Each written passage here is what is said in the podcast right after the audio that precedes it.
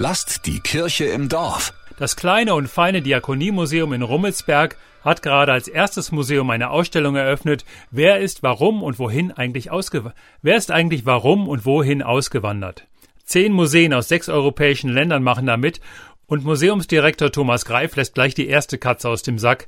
Migration, da denkt doch jeder an Flüchtlinge, aber der größte Überraschungseffekt für einen Besucher wird sein, dass es im 19. Jahrhundert in Deutschland keine Flüchtlinge gab. Als ich diesen Satz geschrieben habe, habe ich tatsächlich nochmal bei dem führenden deutschen Migrationsforscher nachgefragt. In Deutschland gab es keine Flüchtlinge. Das ist wirklich so. Erst nach dem Ersten und vor allem dem Zweiten Weltkrieg gab es dann wieder Flüchtlinge in Deutschland.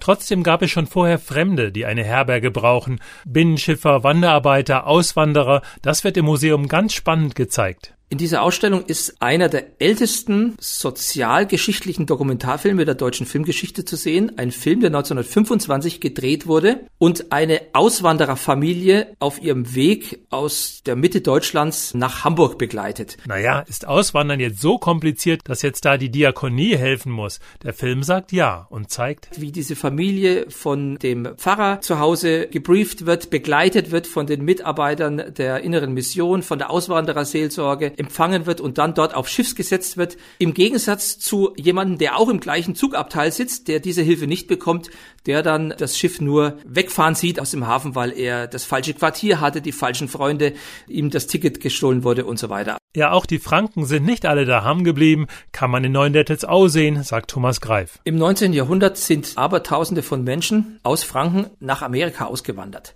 Die Kirche hat das zunächst nicht wahrgenommen und Pfarrer Wilhelm Löh in Neuendettelsau war einer der ersten, der versucht hat, sich seelsorgerlich um diese Leute zu kümmern.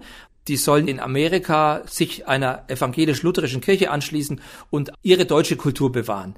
Wir zeigen zum Beispiel im Löhzeitmuseum in Neuendettelsau genau den Weg der ersten Auswanderergruppe 1845 nach Michigan, wo diese Gruppe die Siedlung Frankenmuth gegründet hat, die es bis heute gibt und wo es auch ein Museum gibt, das Historical Museum in Frankenmuth, das auch mit uns zusammenarbeitet. Die Hugenotten in Erlangen, die Exulanten aus Österreich in Westmittelfranken, Fremde, das ist bis heute ein Thema. Die 6000 Mitarbeitenden der Rummelsberger kommen aus 80 Ländern. Etwa 35 haben sich gemeldet, von Hawaii über Holland, Schweiz bis nach Kasachstan, Syrien, Russland, Ukraine und all diese Leute kommen in kleinen Videos zur Sprache und erzählen die Geschichte ihrer Migration aus ihrem Heimatland zur Rummelsberger Diakonie. Christoph Leferz, evangelische Redaktion.